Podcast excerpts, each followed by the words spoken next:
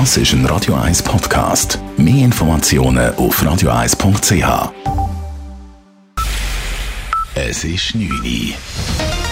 Radio 1, der Tag in 3 Minuten. Mit dem Alles Kral.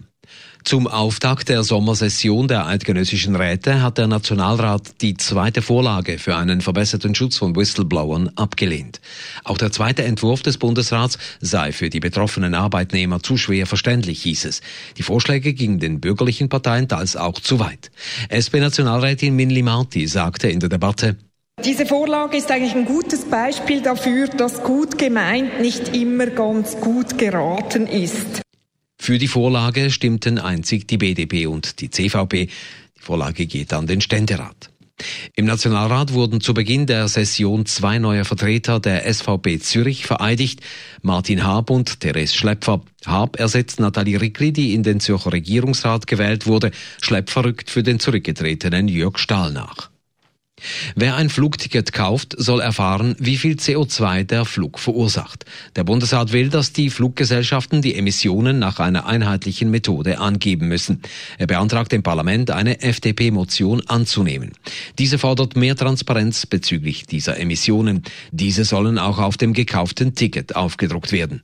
Für die Swiss keine einfache Forderung, wie Sprecherin Karin Müller sagt wird sehr schwierig sein, eine gemeinsame Formel zu finden, weil das hängt sehr stark davon ab, wie ist die Auslastung, wie ist die Bestuhlung, welchen Flugzeugtyp setzen wir ein. Und wenn es eine Deklarationspflicht gibt, dann müsste das für alle Emittenten gelten, also auch Landwirtschaft, auch öffentlicher Verkehr und auch für den privaten motorisierten Verkehr.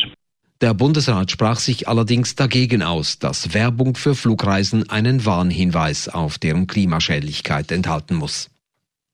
US-Präsident Donald Trump ist zu einem dreitägigen Staatsbesuch in Großbritannien eingetroffen. Er wurde heute zusammen mit First Lady Melania mit viel Pomp von Königin Elisabeth und Prince Charles im Buckingham Palast empfangen. Am Abend stand ein Staatsbankett im Palast auf dem Programm. Morgen trifft Trump die scheidende Premierministerin Theresa May. Gleichzeitig werden morgen in London Zehntausende Menschen zu einer Anti-Trump-Demonstration erwartet. Für Kritik sorgte Trump noch bevor er in London gelandet war auf Twitter bezeichnete er den Londoner Bürgermeister Sadiq Khan als Totalversager. Dieser hatte Trump zuvor Sexismus und faschistische Rhetorik vorgeworfen. Nach einem Unfall mit einem selbstfahrenden Bus in Neuhausen am Rheinfall wird der Testbetrieb dort vorübergehend eingestellt. Gestern kam es zu einer Kollision zwischen einem solchen Bus und einer E-Bike-Fahrerin. Die Velofahrerin wurde dabei verletzt und ins Spital gebracht. Es war der erste Unfall mit einem selbstfahrenden Bus, bei dem jemand verletzt wurde. Die Verkehrsbetriebe Schaffhausen ziehen daraus nun die Konsequenzen. Bis die Abklärungen zum Unfall abgeschlossen sind, werden die selbstfahrenden Busse aus dem Verkehr gezogen. Radio 1 Wetter.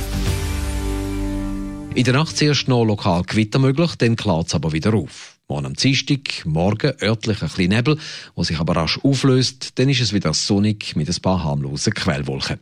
Temperaturen am frühen Morgen um die 13 bis 15 Grad, am Nachmittag bis 31 Grad. Das war der Tag in drei Minuten.